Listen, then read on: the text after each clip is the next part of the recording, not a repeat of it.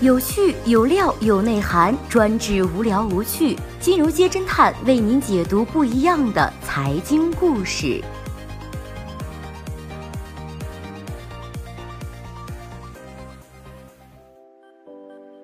最新关注到的是大侠远行，江湖永存，金庸到底养活了多少人？二零一八年注定是一个悲伤的年份，我们和太多熟悉的陌生人告别。昨天和我们说再见的是大侠金庸。消息传来的时候，很多人并不敢相信。这些年，金庸去世的谣言总传了有三四轮了。不过，金庸儿子扎传奇随后向媒体证实，下午走了，很安详。作家陶杰三十号晚上在节目中透露，金庸晚年患有肝癌，他曾经到医院探望，用上海话告诉了先生世界时局。陶杰还透露说，金庸逝世之前正在和亲友视频通话，听着听着含笑而逝。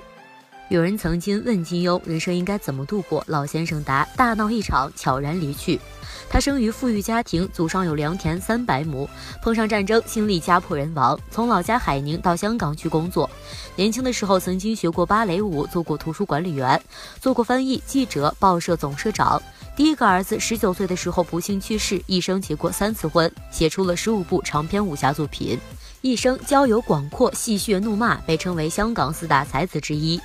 最终，老先生用自己九四年的人生完美诠释了这八个字：大闹一场，悄然离去。那些曾经被金庸的武侠江湖滋养生根过的人，都在用自己的方式悼念这一位一代文豪。微信支付张小龙发了朋友圈称，自己当初开发的 Foxmail 邮件正是取自于金庸笔下的令狐冲这一角色。阿里巴巴创始人马云也在微博公开了发文悼念，称没有金庸，不知道是否还会有阿里。金庸曾经说过：“我自己的内心秘密不愿意和大众分享，我认识的人很多，但是也不方便公开谈论别人。”但是他创造出的江湖却是实实在在的带给了一代人深厚影响。掐指一算，金庸一个人成就了数位编剧、百位明星、导演、三家上市影视公司和五家上市游戏公司。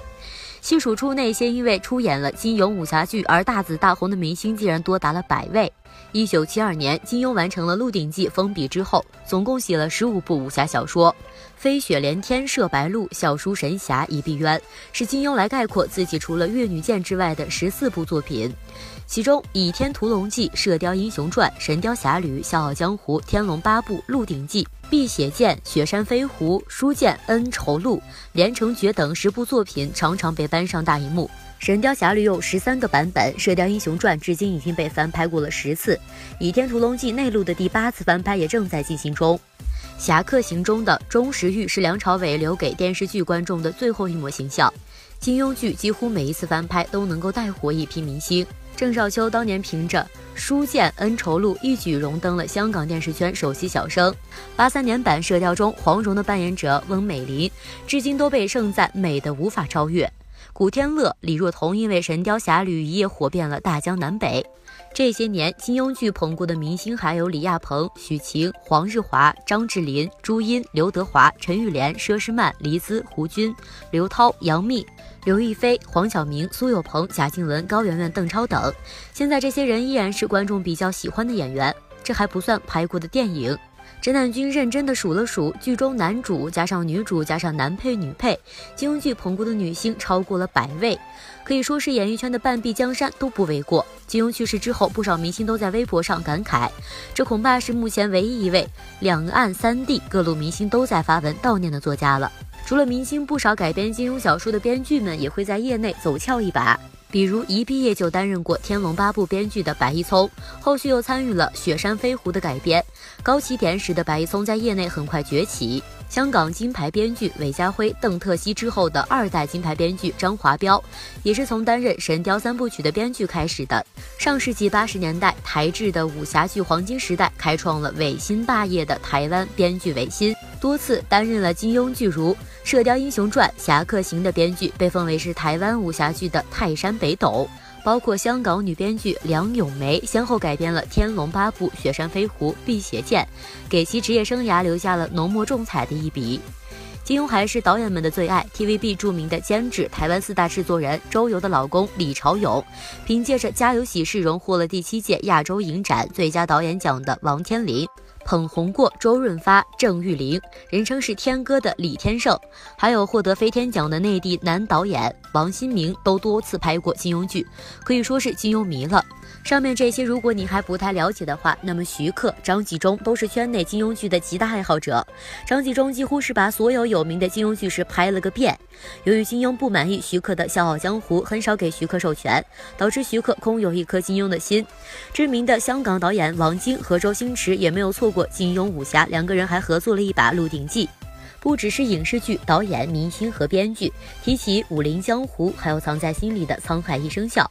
身经百劫也是在心间，恩义两难断的铁血丹心。金庸用着一己之力开辟了国内影视剧的新江湖，他用自己的武侠 IP 推动了国内影视产业的崛起，甚至延伸到了游戏和周边等诸多的领域。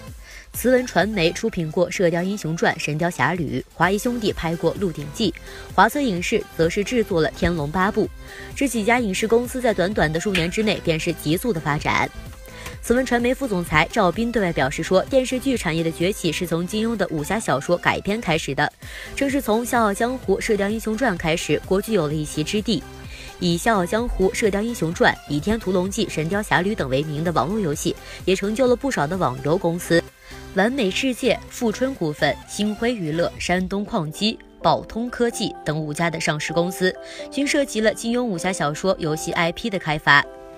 可以说啊，有华人的地方就有金庸的作品。不过，金庸产业大多集中在香港，在大陆有且仅有一家公司，注册地在他的家乡浙江。这家公司成立于二零零三年，当年金庸曾经亲自返还了家乡，为其展台造势。